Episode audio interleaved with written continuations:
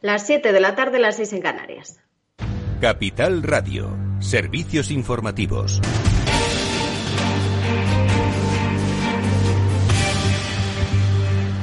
Muy buenas tardes. Sigue la polémica por los eh, indultos y se van sumando actores. En esta ocasión, la patronal, el presidente de la COE, Antonio Garamendi, decía que los indultos podrían servir para normalizar la situación y que si era así, pues bienvenidos sean. Después, ante el revuelo causado, ha querido matizar sus palabras. Explicaba así lo que había querido decir con normalizar. El presidente de la COE no va a hablar de política. Quería aclarar bien qué significaba lo que quería decir. el término normalización para mí es que puedan volver las empresas a su seno. Bueno, pues en todo caso no es el único que se posicionaba a favor de los indultos. Esto decía en ese mismo encuentro Jordi Igual, el presidente del Cercle de Economía.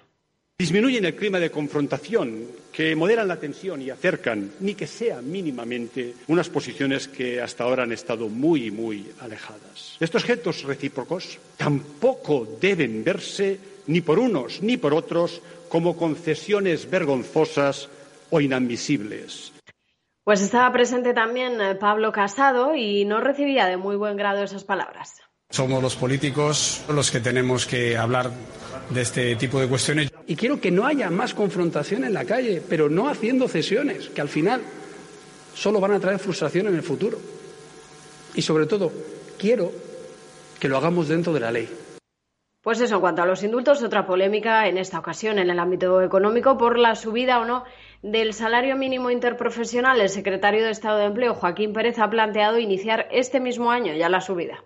Tenemos que cumplir con nuestros compromisos internacionales, tenemos que cumplir con la Carta Social Europea, tenemos que garantizar que nuestro salario mínimo sea el 60% del salario medio en España. Y tenemos que establecer una senda de crecimiento que empiece en 2021 y concluya en 2023, cumpliendo de una vez por todas con los compromisos con el Consejo de Europa. Pues eh, mientras, eh, desde el ala socialista del Gobierno, la vicepresidenta segunda y ministra de Asuntos Económicos, Nadia Calviño, decía esto al respecto en la cadena SER. No lo hemos tratado dentro del Gobierno. No es un tema que se haya discutido ni, ni sobre el que hayamos tomado ninguna decisión en el Gobierno. Pues desencuentro parece en el seno del Gobierno a este respecto. También reconocía Nadia Calviño que hay diferencias en cuanto a la futura ley de vivienda. Mientras, Unidas Podemos, mirando ya a los eh, precios de la luz tras las fuertes subidas de las últimas semanas, estaría planteando la bajada del IVA del 21 al 10%. El ministro de Consumo, Alberto Garzón, anticipaba hoy que vienen meses complicados. Este mercado, digamos, eh, es lo que nos ha llevado a una situación de frustración, comprensiblemente, de la sociedad o de rabia social acumulada cuando se inundan los titulares de los medios de comunicación con noticias que nos relacionan la subida del precio de la luz, es decir, de la factura de la luz, con eh, el incremento espectacular de beneficios de esas tres grandes empresas. Pues el otro foco de la jornada del día estaba en Madrid. La presidenta en funciones de la región, Isabel Díaz Ayuso, ha esbozado este jueves cuáles van a ser las principales medidas que va a poner en marcha sus próximos dos años de gobierno. Fuerte apuesta por la bajada de impuestos. Vamos a reducir medio punto porcentual el impuesto sobre la renta de las personas físicas en todos los tramos. Una medida que, una vez más, beneficiará a las rentas más bajas. Los que menos ganan tendrán un ahorro fiscal de casi el 6%, mientras que los que más ganan verán reducida su factura en un 2%. Anunciaba también medidas para fomentar la natalidad, como 14.500 euros a las madres menores de 30 años y que cobren menos de 30.000 euros al año. Mónica García, portavoz de Más Madrid, decía que a Ayuso le falta credibilidad. Llamaba al resto de grupos a vigilar el gasto que vaya haciendo el Gobierno de la región. Una de las medidas que podía ser fundamental es que el Gobierno de la Comunidad de Madrid deje de despilfarrar y invitamos a todos los grupos de la Cámara a que realmente fiscalicen no solamente dónde se ha gastado el dinero el Gobierno de la Comunidad de Madrid y el Gobierno de la señora Ayuso, sino dónde se lo va a gastar en los próximos fondos europeos. Muchas gracias. Y mirando al coronavirus, Sanidad notifica hoy casi 4.200 nuevos casos. La incidencia vuelve a bajar, se sitúa hoy ya hoy en 96. Sepan que la EMA no ve relación causal entre los casos de miocarditis en personas vacunadas con Pfizer. Hasta aquí este boletín informativo. Ahora After Work y a las 8 el balance aquí en Capital Radio.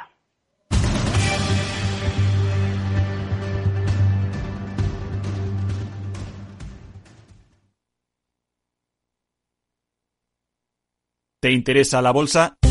Compra y vende acciones o ETFs con 0 euros de comisión hasta 100.000 euros al mes con XTB. Vente al broker mejor valorado por sus más de 300.000 clientes según Investment Trends y al mejor broker para operar según Rankia. xtb.es.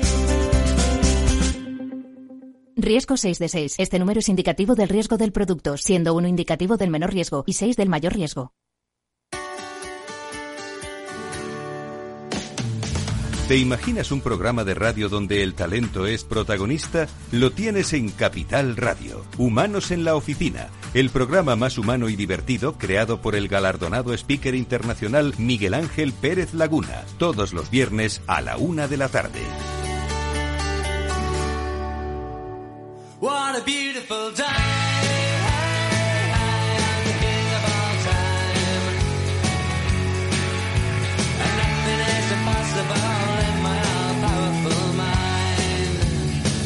Después del trabajo, After Work, con Eduardo Castillo, Capital Radio.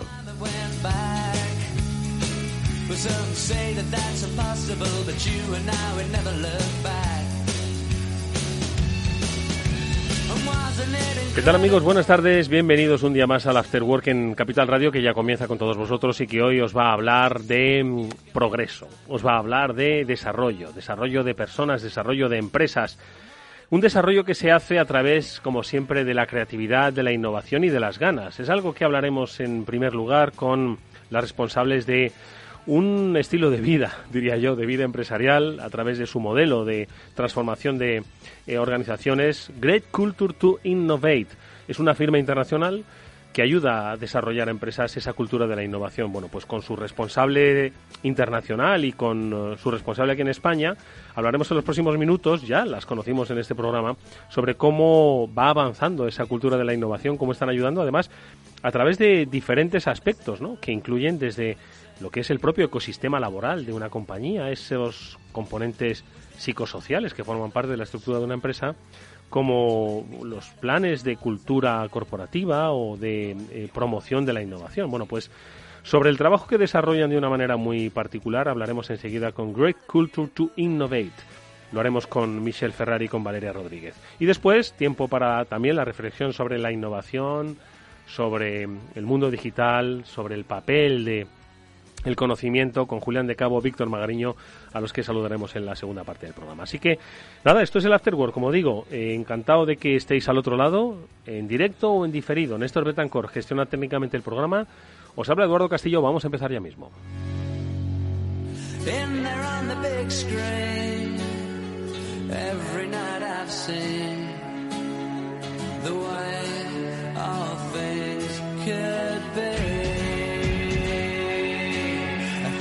After Work, quizás el mejor momento del día.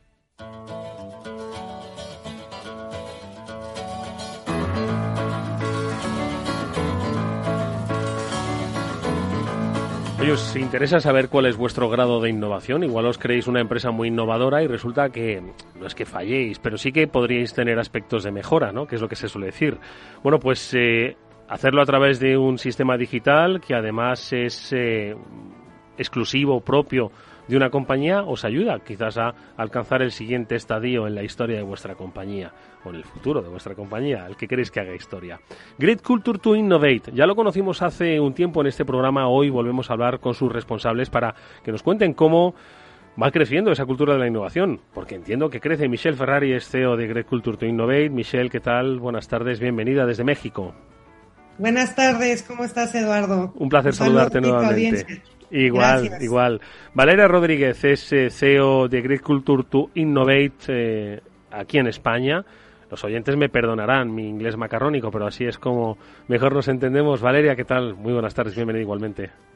Gracias, Eduardo. Buenas tardes y muchas gracias por invitarnos. Bueno, vamos a recapitular un poco porque cuando eh, tanto Valeria como Michelle pasaron por ese programa hace ya unos días, bueno, unos días, unas semanas, unos meses, estuvimos hablando pues de la cultura de innovación en un tiempo complicado, ¿eh? tiempo complicado porque todavía no se vislumbraba siquiera el fin de la pandemia y en un momento en el que muchas empresas hacían una reflexión. ¿no? Hoy parece que estamos viendo el futuro con otros ojos, ¿no? Pero si bien la pandemia ojalá se vaya pronto, lo que no puede irse es lo avanzado logrado y sobre todo los aspectos de la innovación. Entonces, sí que me gustaría que nos hicieseis una pequeña reflexión ¿no? sobre el papel de la innovación que ha adquirido ¿no? y sobre todo de la propia experiencia del trabajo que desarrolláis en Great Culture to Innovate, ¿no? que como decimos, pues es eh, una firma que utiliza una metodología 100% propia, digital y además basada en muchos parámetros, ¿no? No solo exclusivamente en, oye, vamos a ver qué hacéis de innovador en esto, sino que tiene a las personas, la diversidad, eh, la cultura empresarial, pues como los focos, ¿no? De trabajo. Entonces, Michelle, vamos contigo un poco esas primeras reflexiones sobre la innovación en estos tiempos, en estos meses. ¿Cómo lo veis? Gracias, Eduardo. Pues lo has dicho muy bien. Yo creo que nuestra metodología trabaja muy en torno a lo que es la cultura. Para nosotros, la innovación instalada dentro de la cultura en una organización tiene todo que ver con cómo se propicia en el día a día la posibilidad de innovar, ¿no? Y es a través de un modelo muy enriquecedor porque aborda temas desde la diversidad, como bien dices, como fuente principal, yo diría, de una buena gestión de la diversidad para fomentar el talento que, existe en, en la organización, las diferentes perspectivas, y que esto se pueda hacer de una manera tangible, ¿no? Porque lo que es muy importante de esta metodología es que se puede medir, se puede ver realmente cómo está la organización. Hacemos benchmarks muy interesantes de qué hay que hacer también para ir moviendo ese indicador. Y bueno, todos sabemos que la innovación ha jugado un rol, siempre lo ha jugado, pero creo que el tema de la aceleración, eh, que ha existido a través de las problemáticas con el COVID, donde la innovación empieza a cobrar aún más tema estratégico proactivamente y qué más que hacerlo a través de la gente de la, de la empresa, ¿no? Porque la innovación, claro que se necesita inversión, claro que se necesita eh, desarrollo y investigación, pero tiene muchísimo que ver el talento de, de, los que trabajan ahí adentro para poder idear, crear, participar de una manera pues ágil, ¿no? Y eso lo hace una cultura altamente innovadora. Y finalmente, pues lo que queremos seguir logrando, empujando ahora en este caso con, Valeria en España es obviamente replicar mucho de lo que ya sucede en México con una comunidad muy potente de, de Great Culture to Innovate aquí y pues llevar este estándar a España donde las organizaciones puedan beneficiarse, no solamente de medirse, pero también poder lograr una certificación en culturas de innovación, posicionándose como líderes en, el mercado en, este tema, ¿no? Valeria. Sí, y, y agregando lo que decía Michelle, eh, en nuestra certificación, nuestro assessment inicial lo que nos da es un punto de partida, ¿no? Una radiografía de dónde estamos y hacia dónde se quiere ir. Entonces, esta posibilidad de tener una mirada bien concreta y objetiva de, de lo que tenemos hoy hacia dónde queremos llegar es, es, única, ¿no? Y sobre todo en temas de diversidad, que es tan importante, que está tan en auge, ver la diversidad, pero desde la, creación de valor que la diversidad nos ofrece, ¿no? Hmm. De que realmente los equipos diversos son aquellos que traen esta, esta posibilidad de, cambio, de, de, mirada diferente, de, de realmente generar nuevos productos, nuevos servicios, nuevos modelos de negocios.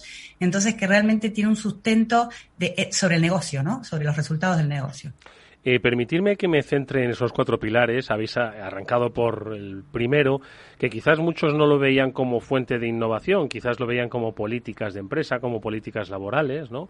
Y vosotros lo habéis querido incorporar como un pilar básico, ¿no? Para el, desarrollo innovador de una compañía, que es el de la diversidad, liderazgo, compromiso y dinámica de equipos. Si os parece, brevemente vamos a un poco a trabajar, a comentar cada uno de ellos, pero ya que habéis abierto el de la, el de la diversidad, eh, ¿cómo podemos lograr, Michelle, eh, que las empresas trasciendan precisamente el término, que, que, lo, que lo trabajen en, en toda su amplitud, que no, que no, se, no se acoten mentalmente ¿no? Eh, con el concepto de diversidad para que lo pongan al servicio de la innovación?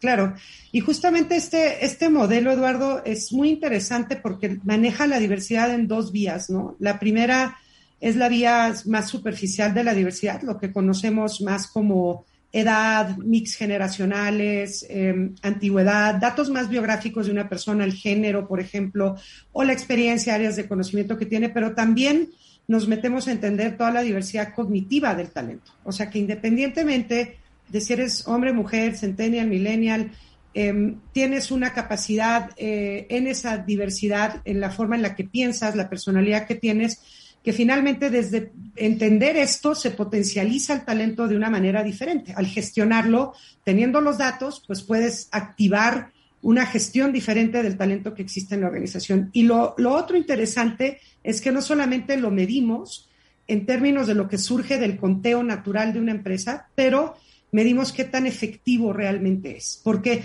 no, no, no vale solo decir que, que eres, eh, no sé, que tienes 50-50 mujeres y hombres, por dar un ejemplo, pero qué tan eh, realmente es incluyente eso, qué tanto realmente está funcionando esa diversidad efectivamente y qué nivel de influencia tiene el 50-50 en el día a día de la operación. Y ahí es donde se atora un poco todo el tema de la diversidad y lo que hace este modelo, Eduardo, y, y uno de los, la misión y objetivo que también tiene es romper ciertos paradigmas de la diversidad a través de resultados de negocio, porque todos sabemos que la diversidad nutre de una manera increíblemente bien, eh, pues muchos temas en el mundo, pero hablando específicamente del mundo corporativo, eh, impacta muy bien en los resultados del negocio, porque entre más se contemplan perspectivas, evidentemente es más rico el resultado, o por lo menos tienes más opciones para tomar decisiones mucho más eh, enriquecedoras, ¿no? Perspectivas diferentes, formas de pensar diferentes. Entonces, em, tratamos de, correlacionar, en este caso, la importancia de innovar a través de la diversidad. Entonces, eso abarca pues liderazgo, abarca prácticas, abarca políticas, abarca un grado importante de conocimiento del talento a través de esta medición que, que hacemos, ¿no? Entonces no es un no es un tema menor, te diría, en la metodología para provocar innovación. Sí, hombre, se tienen que atrever las empresas a ir más allá de las cuotas, ¿no? A entender cuál es el valor, ¿no? Eh, que hay detrás del número, ¿no? Que, eso es fácilmente fácilmente medible. Liderazgo, ya lo incorporaba Michelle en un poco su reflexión. Liderazgo, Valeria, ¿qué decimos del mismo? Eh, el liderazgo que nosotros queremos construir dentro de las empresas, porque lo que nosotros somos, no solamente hacemos esta medición, que es el punto de partida, lo que nosotros también hacemos es crear awareness y trabajar sobre la consultoría y acompañar a las empresas a mejorar, ¿no?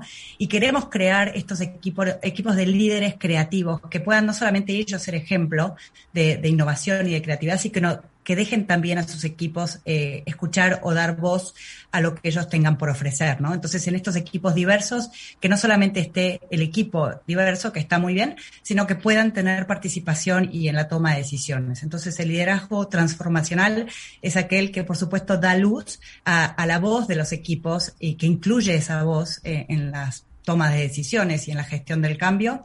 Eh, entonces no nos quedamos solamente con la superficie, ¿no? Queremos crear transformación dentro de las empresas, incluso también dar esa mirada de entrepreneurship, que los empleados o los colaboradores puedan ser emprendedores dentro de sus empresas y que tengan espacios para crear eh, o co-crear valor. Hmm. Intraemprendimiento, también eh, el buscar la la creatividad fuera, ¿no? El Open Innovation, yo creo que buscar el liderazgo, ¿no? Que cada uno lleva dentro, ¿no? Yo creo que se va construyendo el pilar. Si os habéis dado cuenta, estamos identificando, ¿no? Ese, esa, esa ciudadanía, ¿no? Que es diversa, que tiene potencialidades diferentes. Eh, dentro de su diversidad, precisamente, vamos a, saber dónde se encuentran, cómo podemos potenciarla, cómo podemos desarrollarla, ¿no? Y una vez que la hemos localizado, vamos a dotarles de capacidad de liderazgo, ¿no? Independientemente de que seas director de o subdirector de, ¿no? Quiero decir que al final, siguiente paso lógico, ¿no? Tercero, Michelle, eh, el compromiso. Pues mira, Eduardo, yo creo que el compromiso lleva siendo un tema realmente crítico en todo lo que tiene que ver dentro de una organización, porque la gente que no eh, está comprometida, y, ese compromiso es importante entender cómo se genera, ¿no? Hoy día el, el compromiso está un poco ligado a lo que hablaba Em, Valeria, ahora de, de, hacer que la gente se sienta parte de algo, poder aportar de algo, que entiendan por qué lo que están aportando es importante, que se sientan conectados con un propósito, que tengan una convicción de parte de sus líderes muy clara de una visión sumamente retadora, motivante. Entonces, todas estas piezas que, que hacen que uno se sienta más emocionalmente atado a una organización, como le podríamos llamar a un compromiso más emocional, detona, obviamente, las ganas o un ecosistema más orgánico de que alguien quiera darle algo más a la empresa. Si no existe ese tipo de compromiso, difícilmente porque alguien va a querer darte una mejor idea, o porque alguien va a querer trabajar un poco más, o porque alguien va a querer ser creativo o tomar mejores decisiones si no quiere a la organización, si no se siente comprometida. Entonces, el compromiso, la confianza son todos ingredientes fundamentales. En este caso hablamos de innovación y si no hay esta fuente, pues difícilmente veremos que, la innovación se pueda dar de una manera eh, sostenible, yo te diría. Vamos con una última que en realidad cierra el círculo o en realidad abre la puerta a un mundo nuevo ¿no? de innovación, que es el de la, eh, la dinámica de, equipo, Valeria. ¿Cómo lo, cómo lo, lo explicamos? Lo explicaríamos como una, un romper el status quo, un cambiar como la manera en que las empresas hoy, digamos, interactúan o los equipos hoy interactúan. Hasta ahora se vio muy, muy una, las organizaciones son muy jerárquicas, muy verticales, ¿no? Muy del líder dando este camino a seguir. Eh, la dinámica del equipo es transformar esto, ¿no? Volver a, hacia los empleados, hacia los empleados, hacia como decíamos antes, ¿no? Reformular un poco la, toma de decisiones, potenciar la creatividad de los equipos, eh, crear dentro de las empresas o los equipos células de innovación, eh, generar todos estos espacios que puedan dar potencia a, cada uno de los eh, que integran los equipos, ¿no? Y poner todo en juego. De alguna manera esto es como poner todo, todo esto en juego. La, diversidad, el liderazgo y el compromiso en, en la mesa, digamos, de trabajo. Eh, Michelle, eh, ¿hay algún síntoma? Porque estaba, después de escucharos ¿no? con esta reflexión sobre la diversidad de liderazgo, compromiso y dinámica de equipo, pilares sobre los que se basa esta metodología de Great Culture to Innovate, eh, me pregunto yo que igual muchas empresas, hombre, que lo cumplan 100% creo que es difícil, ¿no? Pero seguro que dicen, oye, yo, yo es que conozco a mí, conozco a la gente, ¿no? Que trabaja dentro de mi organización, sé cómo son. Yo creo que hay muchas empresas que creen saber cómo son las personas que forman eh, parte de su organización y eso es precisamente lo que le está poniendo los límites a la innovación porque cree saber realmente cómo son y yo creo que hay muchas que no tienen no es que no tengan ni idea pero que están confundidas o, que no han bajado al nivel de profundidad donde poder aprovechar el potencial innovador de toda esa colectividad Sí, y creo que no lo pudiste haber dicho mejor. Eh, yo creo que siempre el medirte con metodologías eh, que, que, hablan objetivamente, además son metodologías probadas, donde te puedes comparar con un ojo externo, ¿no? Porque finalmente el, que tú creas, y como bien lo dijiste, el que ya está todo hecho y la verdad es que no deja campo de mejora nunca, ¿no? Em, la perfección es el enemigo de eso. Entonces, creo que el, abrir eh, los ojos a través de una data científicamente probada una data accionable que además viene de la percepción de tu gente, de lo que vive la gente y lo que cree la gente que está pasando alrededor del tema de innovación en tu empresa, siempre te dará pauta para mejora, ¿no? Y poder accionar planes que, estén muy alineados a tu negocio, a tu visión de negocio y que la cultura acompañe eso de una manera innovadora. Mm, yo creo además, eh, Valeria, una última reflexión te pido y es que vosotras eh, dibujáis el camino, pero luego es una compañía a la que luego tiene que ir creando ¿no? sus propias baldosas amarillas. ¿no? Entonces, un poco cuál es la recomendación que siempre vosotras dais. Primero que realmente este, los líderes que toman estas decisiones de transformar culturalmente sus empresas estén convencidos de esto, ¿no? Que realmente entiendan el valor que esto significa y, dejarse acompañar por nosotros, ¿no? En esta transformación que, que sí ellos y cada vez más se ve el valor que esto genera. Entonces es eh, sí estar convencidos y dejarse acompañar y luego bajar, obviamente, dentro de la organización eh, esas líneas importantes de trabajo que son eh, la parte de comunicación, de recursos humanos, que, que, estas, em, que estos em, colaboradores o empleados estén también acompañando todo este proceso. Hmm. Una última reflexión sobre esto, Michelle, el eh, papel ¿no? que deben adoptar los empresarios. ¿Cuál dirías que es? El papel que yo creo que tendrían que jugar, la verdad es que el tema de la, de la innovación, Eduardo, no es un tema, yo te diría ya opcional. O sea, yo creo que eh, los empresarios que no estén pensando en buscar fórmulas y además fórmulas continuamente distintas, ¿eh? porque lo que hoy te funciona tal vez mañana ya no, y mm. esta agilidad es lo que nosotros estamos viendo que permanece o ayuda a las organizaciones a permanecer vivas, ¿no? Entonces yo creo que el, tema para los empresarios es sin duda el buscar diferentes formas de medirlo.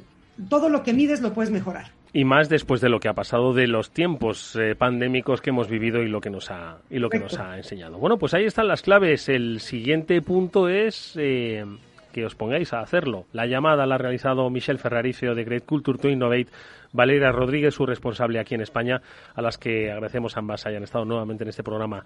Que conozcamos a la gente que nos rodea, que son los que nos hacen grandes. Michel, Valeria, muchísimas gracias.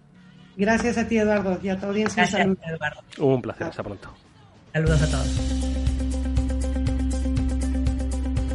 Si inviertes en bolsa y no conoces XTB, es muy probable que estés pagando de más. Atento, con XTB comprar o vender acciones y ETFs no tiene ninguna comisión hasta 100.000 euros de valor nominal al mes. ¿Vas a seguir pagando comisiones en tus operaciones?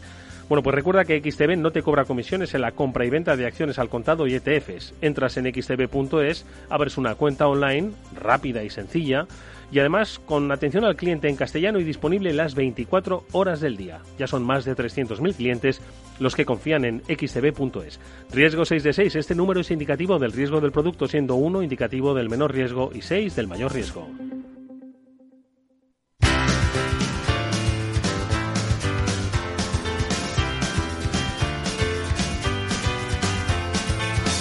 Eduardo Castillo en Capital Radio, After Work. Bueno, pues continuamos el After Work como siempre con esa reflexión y análisis con nuestros amigos, nuestras guías, que son Julián de Cabo y Víctor Magariño, a los que ya saludamos y a los que, por cierto, agradecemos siempre los buenos consejos o referencias que nos dan. Julián de Cabo, ¿qué tal? Muy buenas tardes. Buenas tardes, Eduardo. Buenas tardes, Víctor. Pues bien, aquí pasando calor, que es lo que dice el reglamento que hay que hacer a esta altura de año. Exactamente, el reglamento también dice que hay que tomar mucho gazpacho, ¿no? Bueno, es cierto que a un cordobés como tú el, salmorejo y el gazpacho no son comparables, ¿vale? pertenecen a la misma familia de los refrescos de verano, pero es época de calor y de gazpacho. ¿O tú eres de salmorejo porque lo llevas en la sangre? Hombre, el salmorejo se identifica más con Córdoba, pero el salmorejo es curioso que no empieces por ahí, Eduardo, porque justo esta mañana he tenido un, debate en una de las empresas a las que asesoro por una receta de salmorejo que hubiera sido motivo de que le apedrearan en, Córdoba. De ruptura del pacto de socios. Claro, claro. O sea, totalmente. Víctor Magariño, buenas tardes, ¿cómo estás? Hola, buenas tardes, Eduardo, Julián y, audiencia. Tú, pues por ser madrileño, lo mismo te da gazpacho que salmorejo. Pues mira, comí ayer salmorejo eh, y bien rico que estaba. O sea que eh, encantado. Y, bueno, de calor. yo por, mis orígenes extremeños soy más de gazpacho. De gazpacho además con pan, ¿vale? Porque hay quien no le pone pan. Y con, pepino también. Bueno, algún día vamos a hacer un programa sobre buenas recetas de gazpacho.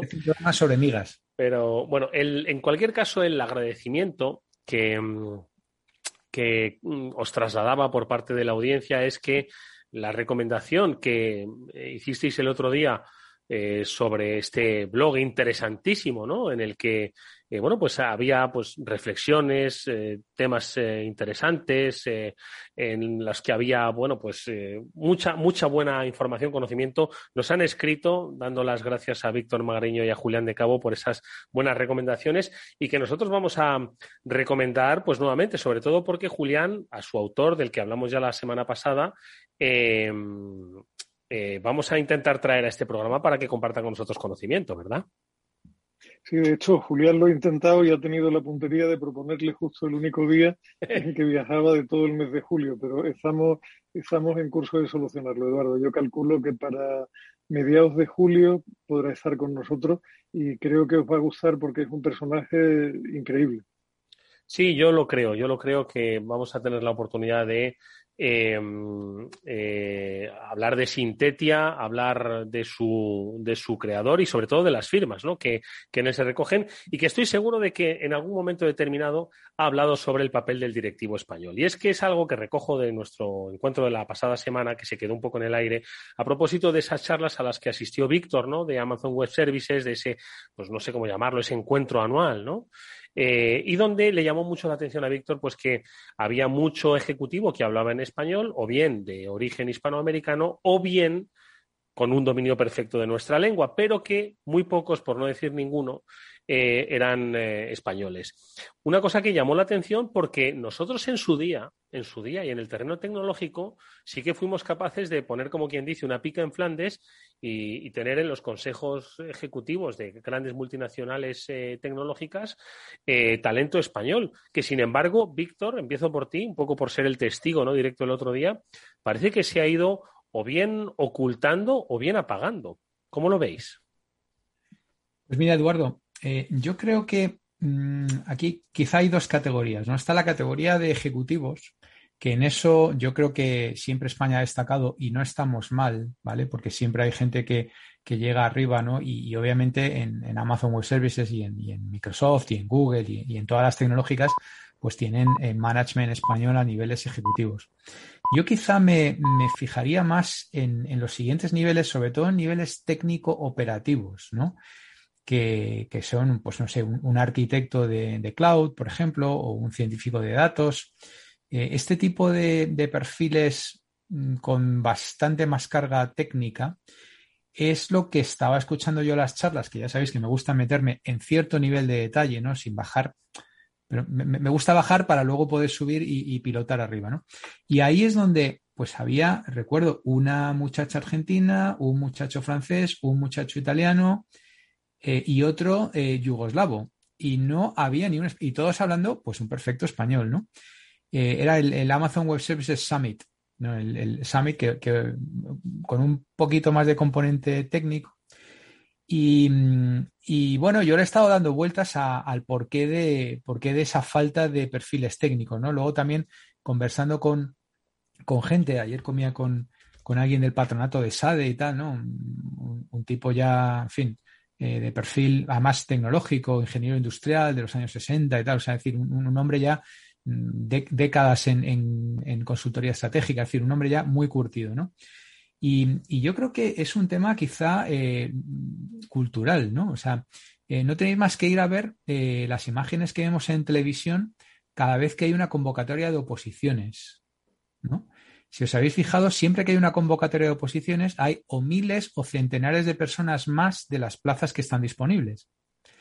Eh, y yo creo que aprobar una posición no es fácil, es decir, requiere un esfuerzo de estudio, un esfuerzo intelectual. Eh, sin embargo, la gente está muy dispuesta a hacerlo. Puramente entiendo que por un tema de, de garantizarse una seguridad laboral, ¿no?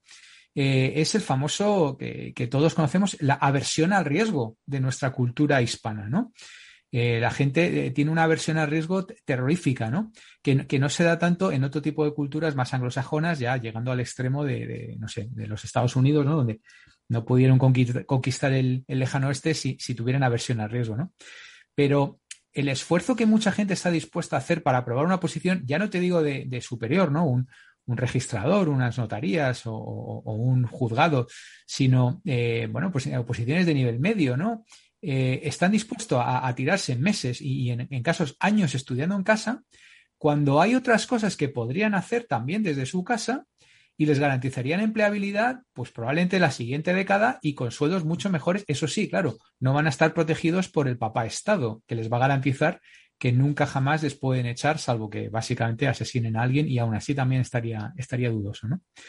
Entonces, yo, yo es la, primera explicación que, le veo a esto, ¿no? O sea, la, cultura funcionarial que hay en este país. Julián pone así cara. Yo, no, a ver, yo, lo que pasa es que eh, como buen hombre de procedencia jurídica tengo mucho, mucho opositor alrededor y el tema de la versión a riesgo sería matizable, Eduardo, porque hay, o sea, yo, un, un, muy buen amigo, no tanto como íntimo, pero un muy buen amigo de la carrera, del cual no diré el nombre, evidentemente, se pasó 10 años, 10 preparando notaría y suspendió el último examen de la oposición en el año número 10. Madre además un examen un examen práctico que no suele suspender nadie, pero que en ocasiones, por alguna razón, como le pasó a este, no ves un dato que te da en el párrafo 3 y haces un dictamen completamente erróneo y te has quedado fuera. Y ese buen hombre, cuando empezó a preparar la oposición, era un tipo fuerte, atlético, deportista, que daba gusto con él, y cuando terminó era un anciano, y al terminar los 10 años no tenía absolutamente nada. O sea, el tipo que se sienta a preparar una oposición, que yo por, viví la otra cara de la moneda en mi mujer, que se pegó una paliza descomunal durante un año y poco y sacó una oposición de muy buen nivel como técnico en, en Madrid. Pero o sea, no, no, creo que sea solo aversión al riesgo, es también en parte algo más profundo. Es, es un punto, en parte yo creo también, el prestigio que tiene el Estado en algunos países que hace que la gente vea como, como una honra el trabajar en la administración pública. ¿no? Creo que va por ahí el tiro, es una, es una mezcla. Y en España, y ahí sí estoy completamente de acuerdo contigo, Víctor, siempre, siempre ha faltado gente de perfil técnico y, y, se ha dado la circunstancia curiosa a veces de que en compañías multinacionales de tecnología había directivos españoles de muy buen nivel. O sea, me acuerdo ahora mismo, por ejemplo, de Rosa García, que fue en Microsoft durante muchos años la mano derecha de Steve Ballmer, del presidente. O sea, yo a Rosa la conozco personalmente, es una mujer enormemente capaz. Ella además tiene un background técnico, no me acuerdo ahora mismo si era física o licenciada en exactas o algo por el estilo, y tuvo, tuvo una carrera profesional brillante en Microsoft y luego se vino a España y, y, ya no está trabajando en el sector.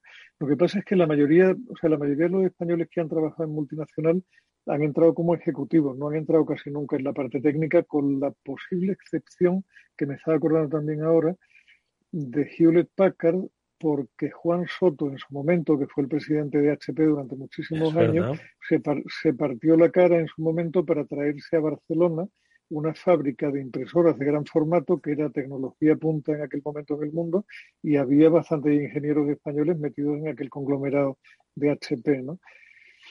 Yo creo que, que, es, una, es una mezcla de cosas. Directivos sí los ha habido, o sea, Rosa García es una histórica, mm. eh, el mismo Juan Soto. Paro Moraleda, en IBM. Amparo eh, Moraleda en IBM, Olga mm. San Jacinto en Google. Bernardo eh, Hernández. Exactamente, Hernández. Sí, exactamente. O sea, ha, habido, ha habido muchos. Lo que pasa es que casi siempre en posiciones ejecutivas, casi nunca en, en posiciones técnicas. De todas formas, eh, habéis hablado, ¿no? Pues, por supuesto, de aspectos culturales yo no lo achacaría tanto a, la aversión al riesgo ¿no? y a, la, las ganas de ser eh, funcionario o creerte mucho más estable. Es cierto que, bueno, pues vivimos un. provenimos de una cultura y vivimos unos tiempos pues que la gente quiere seguridad. ¿no? no nos han inculcado aquello que estaba tan cacareado de la cultura del fracaso, etcétera, etcétera. Nadie quiere fracasar. Todo el mundo quiere pues llegar a fin de mes y si es posible pagarse las vacaciones. Yo no voy a entrar ¿no? un poco en esos factores culturales que son muy difíciles de cambiar. ¿no? Eh, pero sí que me llama la atención un poco eso, cómo ese pistón eh, al que hacía referencia Julián, eh, que yo creo que también venía un poco al calor de la presencia internacional de empresas españolas. ¿no? Es decir, cuando estábamos hablando de una telefónica con una visión internacional, cuando estamos hablando de un Santander, pues con esa que se estaba comprando bancos en medio mundo. ¿no? Yo creo que eh, esa especie de, relocalización de la multinacional española, que ahora pues es escasita y ya pues los, los accionariados se han diluido y bueno, pues ya no hay esa presencia. Yo creo que también eso ha afectado mucho ¿no? al peso de lo que es la empresa española en el mundo y el ejecutivo español en el mundo, ¿no? Un poco como los tiempos de la selección, que allí donde íbamos, pues poco menos que arrasábamos y ahora pues se han diluido. Pues me da, tengo esa sensación de que también un poco el, el espectro de la multinacional española se ha apagado y que eso contribuye a que no haya pues esos puestos ahora que destacan.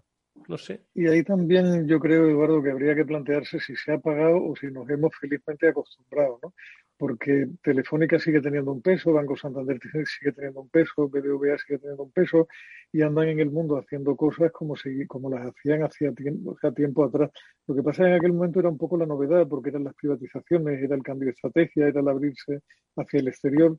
Yo, yo he hecho, fíjate, donde, donde sí noto mucho más el gap es probablemente en, en pyme española que sea muy exitosa dando un paso al frente y haciendo cosas diferentes y saliendo al exterior a venderlo. O sea, la gran empresa, yo me acuerdo que, que, le oí una entrevista hace algún tiempo a Felipe González hablando de lo que él hubiera dado por tener en su momento, cuando entró en el gobierno, la estructura de multinacionales españolas con que se encontró Aznar uh -huh. al llegar al poder. Y me parece una reflexión interesante la que hacía.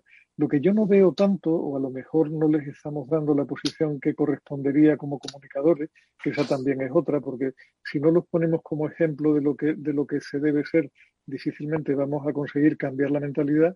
Lo que, lo que en falta son historias de éxito de gente que en lugar de facturar 4.000 millones y montar Mercadona, monta una compañía como la que me encontré el otro día entre mis alumnos de Zaragoza, los que voy a ver mañana, que ha montado el tipo una fábrica de grifos que factura cerca de 100 millones de euros vendiendo grifos y que tiene unos grifos con una tecnología completamente diferencial y se enfoca fundamentalmente en I+D o empresas en el ámbito de Zaragoza también que hay con tecnologías muy punteras en el ámbito de la energía solar, pero de las que no habla nadie porque hacer grifos a lo mejor no resulta particularmente sexy o porque hacer paneles solares nos parece que es una cosa que se pone en el tejado y que no va mucho hmm. más allá.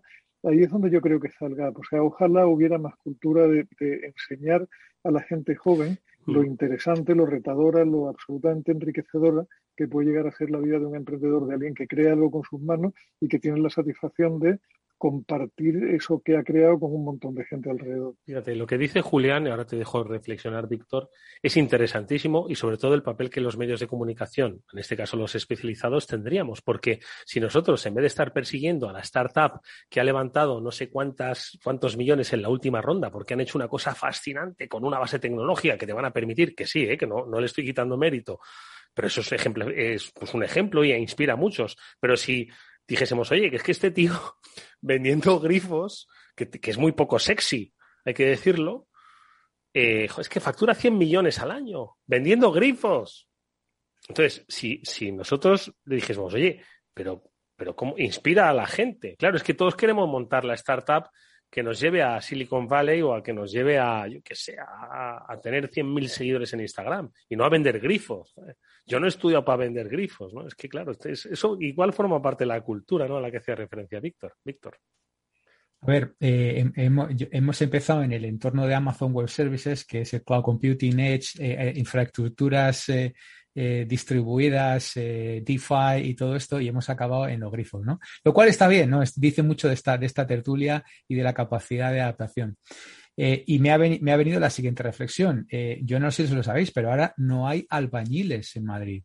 No hay. O sea, intentar buscar un albañil, o, yo llevo tres días, a mí se me ha estropeado un motor importante en casa que, y, llevo cuatro días buscando electricistas y, no hay. No, o sea, no hay. El único que estaba está con COVID y los otros tres están ocupados y no pueden venir a solucionarme un problema.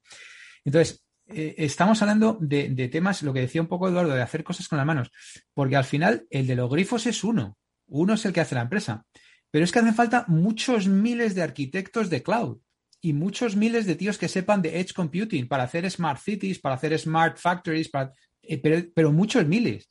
Eh, hace poco comentábamos y leíamos que, Amazon quiere formar a 100 millones de personas en todo el mundo en esto. O sea, e, eso no es uno, ni dos, ni tres, ni, va a ser un unicornio español, ni no. Estamos hablando de muchos mil. Estamos hablando de este nivel, pues de, sueldos de, 40, 50, 60 K, ¿no? Que, ahí, se puede vivir bien con eso, quiero decir, o sea, eh, entry level 30, 35 y, ya con unos añitos 40, 50 más variable, tal. O sea, con eso se puede uno, uno de vacaciones a, a, unos cuantos sitios, ¿sabes? Ahí es donde es esa gran eh, ese gran mercado laboral, esa gran masa de, fuerza de trabajo, que por cierto, una buena parte está desempleada en nuestro país y la otra parte está haciendo cola para hacer unas oposiciones. Y repito, no es un tema de, capacidades intelectuales, no es un tema de esfuerzo, es un tema de ser funcionarios de Amazon. ¿eh? es un tema de poner el foco en el lugar equivocado porque, porque, eh, y generar frustración, lo decía Julián de Cabo. Yo tengo otro ejemplo de eso, es mi mejor amigo de la carrera, compañero de pupitre del primer día al último. Eh, carrera de Derecho, todos sobresalientes, me parece que sacó dos o tres notables. O sea, una mente brillante. Pues estuvo igual, diez años preparando, primero empezó con notarías, luego bajó a registro, y al final acabó, después de un montón de años, acabando eh, secretario de, de, juzgado. Y sí, ahora está pues con su oposición, viviendo por ahí, pero, pero la misma historia. O sea, el tío casi se vuelve loco.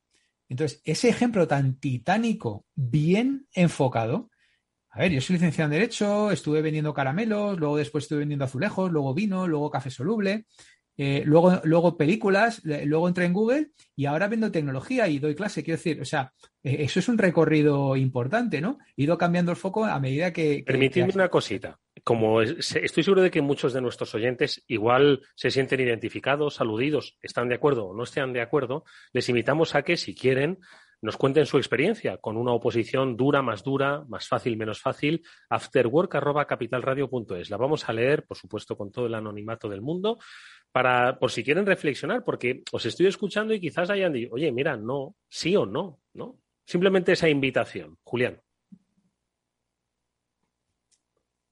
Vamos a ver, hay, una cosa, Eduardo, que, a mí también me llama al final, y, estando de acuerdo con Víctor, ¿no? O sea, que ahí, va a haber una gran fuente de empleo en torno a las tecnológicas que, ojalá la gente detecte y lo vea como una oportunidad aprovechable.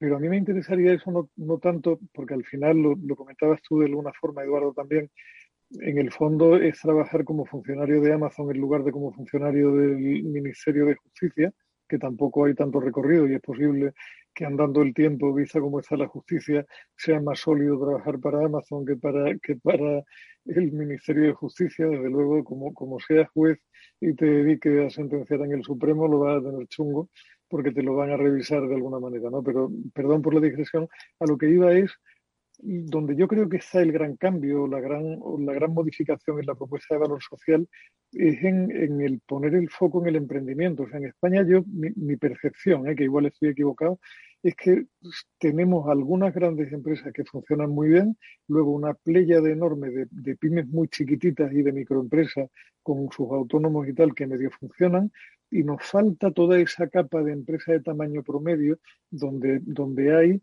pues en el caso de, la empresa de los grifos que comentaba hace un rato, es que su director general y propietario empezó en formación profesional, justo lo que Víctor echaba de menos, ¿no? Era un tipo empezó como punto suspensivo en formación profesional y terminó montando una fábrica de grifos. Creo que hizo fontanería o algo por el estilo. O sea, es el, no es tanto quizá el, es, digamos, introducir en la cabeza de los chavales el espíritu emprendedor, que usted es bueno siendo fontanero y tiene inquietudes, siga su camino y haga grifo y venda un grifo diferente. Y este tipo en concreto, además, ahora está absolutamente encantado con temas de innovación, investigando, y aunque su empresa fabrica muy bien, produce muy bien y vende muy bien, en lo que está volcado es en el I+D, porque piensa que no puede haber futuro para sus grifos si no hace algo diferente y que tenga sentido para sus consumidores. Imagínate si el tipo del motor Víctor en lugar de limitarse a ser un buen electricista que va arreglando motores por la vida, hubiera visto que hay una falta de, electricistas manifiesta en el mercado y hubiera montado una estructura para atender a una poca de gente que tiene chalés, los alrededores de Madrid, etcétera, etcétera. Pues probablemente nos iría a todos mucho mejor, pero esa inquietud por emprender, ese, ese reconocimiento social del perfil del emprendedor, del empresario, seguimos estando muy lejos de ahí. O sea, cada vez que hay una, una ronda de, de, consultas entre los actores sociales, te hablan de los empresarios como los malos malísimos que quieren explotar a todo el mundo. Y mire usted, el empresario, es un señor que está arriesgando su vida, su patrimonio, su dinero, su tiempo para dar trabajo a muchos más. Y es el primero interesado en que la empresa no se vaya a hacer puñeta y el primero que le gustaría pagar el triple de lo que paga. Pero, pero trabaja con la realidad, no hace planes Claro, y, yo creo que eso en gran medida viene dado, y siempre termino lo mismo, pero es que al final es la gente que lidera, en que la clase política no ha pasado por una empresa de verdad en su puñetera vida, nunca han trabajado en la realidad, con lo cual incluso cuando llenos de buena voluntad se ponen a plantear medidas para mejorar las cosas, llegan a las conclusiones tan ridículas que llegan acompañados por cualquier asesor que no se sabe de dónde ha salido. El otro día no sé dónde leí una, una nota sobre el número de asesores que tenía presidencia del gobierno y el nivel académico de los asesores, donde había un porcentaje brutal que no pasaban de, la, de la, enseñanza general básica antigua, del título de graduado escolar. Joder, es que así no vamos a ningún lado. O sea, yo creo que la gran reforma pendiente en España es el cambiar ese chip y el, y el, concebir el trabajo individual y la creación de riqueza no como algo que deba ser perseguido vía, vía impuesto y vía denostar al empresario, sino como algo que debería ser puesto como ejemplo social para los chavales que tienen que arrancar su vida profesional y que lo consideren como una opción real. Porque si tú preguntas ahora mismo, incluso Víctor, en, los sitios donde damos clases, vivimos en una, en una, relativa burbuja, pero no es tanto el número de alumnos nuestros en máster que quieren montar una empresa como el, de, el número de alumnos que quieren encontrar un buen trabajo en algún lugar en mis alumnos, y el IE es una, es una compañía o una, una escuela que siempre ha blasonado de ser muy emprendedora, pese a que somos de carácter muy emprendedor y es una, una escuela montada por un emprendedor, no es mayoría la gente que pretende montar su propia empresa. Eso, si acaso, les llega después de haber pasado muchos años como ejecutivo, porque sienten que si no, no están completos, que es lo que, lo que nos termina por, por pasar a algunos, que después de muchos años trabajando para alguien dices, caramba, ¿y si todo esto que llevo enseñando toda la vida lo pongo en marcha, qué pasaría? ¿no? Y, descubres que es mucho más, como decía Woody Allen, es que el sexo con más de uno es mucho más divertido. Pues lo mismo le pasa al emprendimiento. ¿no? Víctor.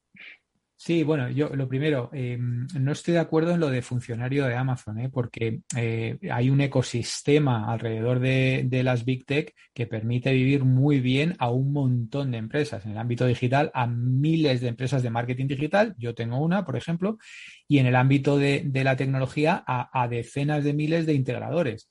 Eh, yo estaba el otro día en Valencia y una importante empresa, que esa es otra, Julián, cuando sales de lo que es Madrid y Barcelona y vas a Zaragoza, Valencia y tal, te das cuenta de que hay por ahí empresitas de 50, 60, 70 millones de, euros que ni siquiera las tienes en el radar, muchas empresas familiares, y estas mm, se apuntan a un curso de transformación digital de, una gran escuela de negocios como SADE, de repente ven el mundo y lo primero que dice, bueno, Víctor, ¿y por dónde empiezo? Digo, mira, necesitas un buen integrador. Claro, porque no, va, no vas a ir a Microsoft, porque probablemente te van a vender la moto de Microsoft o la de Salesforce o la de SAP, ¿no? Eh, y dice, ya, ese es el primer problema, Víctor, que cuál es un buen integrador. Y al final, esta mañana le he pasado como, como un prospecto, como un lead, a una empresa eh, española que, que, se dedica a temas de migraciones de cloud, a temas de inteligencia artificial, modelos predictivos y tal, que conocí hace unas semanas anteriores en el famoso DES, en el Digital Enterprise Shop, y que, me, y que me gustó mucho. Y mira, oye, pues todo queda en casa. O sea, que no solamente es un tema de, de, ser un funcionario de una grande, porque estos, estas han creado un ecosistema que permite, que permite crear a su vez valor eh, a lo largo de, no digo de, su albur. Vamos a ver, que decir, cuando hablamos de funcionarios, es que 100 millones de tíos trabajando para Amazon es la mayor fuerza laboral del mundo, más que la de los propios funcionarios de un país como iba a decir Estados Unidos, ¿no? Que tiene poco Estado, pero sí, qué sé yo, Grecia, España, Italia, no. Pero vamos a ver, si es que el problema es que el que ha hecho una FP o el que ha hecho un, grado técnico, ¿vale? De informática, eh, ambos, pues pueden trabajar para una empresa o ambos pueden formar parte de un ecosistema de empresas proveedoras de grandes empresas, ¿no? Si la cuestión es, es primero, es que me sabe muy mal decir esto, dirigir hacia los estudiantes hacia lo que se va a necesitar. Si, oiga, si yo entiendo que vayan a necesitar programadores de cloud o de lo que sea, yo entiendo que ustedes necesitan eh, gente habilidosa en lo que es el, grado superior en fontanería o en eh, ingeniería mecánica. es que a mí, ¿sabe usted lo que me gusta? Me gusta la filosofía, me gusta crear, me gusta... Estoy poniendo casos extremos, ¿de acuerdo? Lo que me gusta es Mm, oye, mm, el desarrollo artístico, cultural, el estudio del ser humano. Bueno, no tan eso, eso, es lo que me gusta a mí. Yo, tengo uno de esos. Y además siempre, claro, siempre se va a necesitar, ¿no? Alguien pues que, que, dé respuestas, ¿no? A las grandes preguntas del ser humano. dice, ya, pero es que, es que usted, es que mire, ni contratado ni con empresa propia, ¿sabe? Así que póngase usted a programar. Entonces ese es el gran problema que si creamos una base que responda a las necesidades, pues hacemos una sociedad autómata, de, de, de, expertos en grifos o expertos en cloud, pero autómata. No sé. A ver, yo creo en, las vocaciones, ¿no? O sea, las vocaciones, igual que las hubo religiosas en su día, en fin, eso, eso eh, uno normalmente acaba eh, disfrutando, coincide lo que haces bien con lo que disfrutas haciendo, ¿no? Y esas vocaciones. Yo te decía, yo tengo uno en casa porque tengo un, un, artista, futuro director de cine o filmmaker o como lo quieras llamar, ¿no? Y, bueno, como, como, progenitor o como padre, lo único que hacer es, es, simplemente mm, apartarte y encauzarle, en, o sea, darle las mejores oportunidades en ese campo. Eh, como sabéis, el otro no, el otro es eh, economista y tal, y se da muy bien las mates, y es muy STEM y tal, y cálculo multivariable y tal. Es decir, no se trata de manipular a la gente para que haga esto o de automatizar, pero sí que es verdad, joder, por ejemplo, no sé, lo del chino, yo es que eso se veía venir de muy largo, ¿no? Entonces, si, hace 10, 15 años, pues te hubieras puesto a aprender chino, pues sí no tendrías absolutamente ningún problema en encontrar trabajo.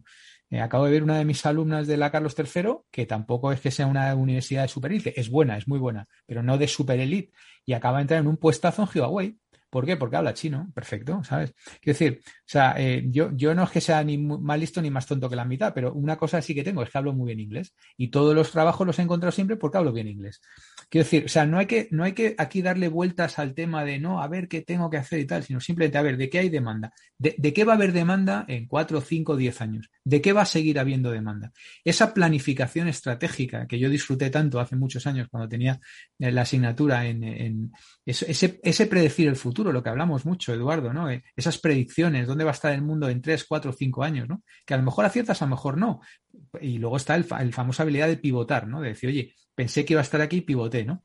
Y yo creo que son, es lo que es lo que nos falla. Eh, empezando, como ha dicho bien Julián, por, por los gobernantes que, no tienen ni, ni pijo idea de, de, el tema de las nóminas. Ayer escuchaban a Patricia en un evento de, de esa de alumni qué gran mujer, qué, qué, qué pedazo de ejecutiva, qué, qué, embajador tenemos. Y la primera pregunta que le hacía a la entrevistadora, que era una startupera, decía, bueno, ¿tú cuántas nóminas pagas? O sea, es que, es que no, no, o sea, no daba puntada sin hilo, ¿no? Porque yo, el banco que yo presido paga 190.000 nóminas.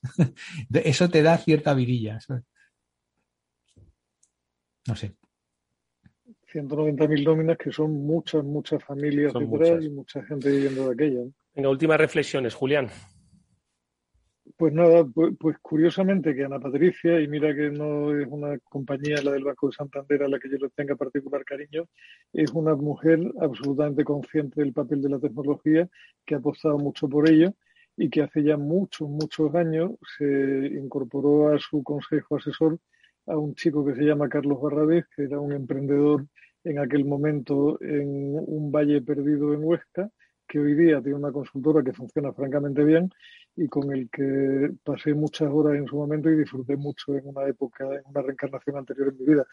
Otro ejemplo de cómo alguien, porque Carlos no tiene una brillantísima formación académica previa, alguien con inquietudes, con conocimiento de un mercado, con ganas de hacer las cosas y con ganas de mejorar, puede llegar a montar un tinglado muy serio y a trabajar con la presidenta del Banco de Santander en temas apasionantes. Pero hay que atreverse. Bueno, pues eh, amigos, eh, hasta aquí ha llegado el programa. Yo creo que ha sido muy interesante hoy el debate sobre empleabilidad, futuro, trabajo, dedicación, posibilidades, riesgo, fracaso, miedos, inversión. No sé, son muchos los conceptos que están dentro de las palabras que hoy Julián de Cabo y Víctor Magariño han compartido con nosotros y a las que de verdad que os invito a que eh, os suméis al debate o a las reflexiones enviándoos vuestras experiencias, vuestras eh, refutaciones o eh, vuestros, eh, vuestras confrontaciones, ¿por qué no con las ideas aquí planteadas? afterwork.capitalradio.es.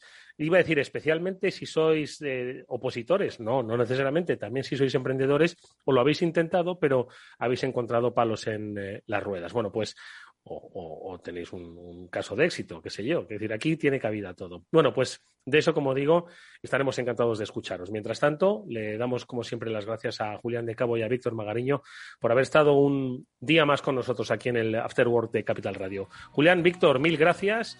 Que mm, otro día, como digo, lo dedicamos a, los ingredientes del gazpacho y del salmorejo, ¿vale? Que no son lo mismo para la audiencia, más eh, centennial, ¿de acuerdo? No es lo mismo. Y muchas gracias. Venga, hasta muy pronto.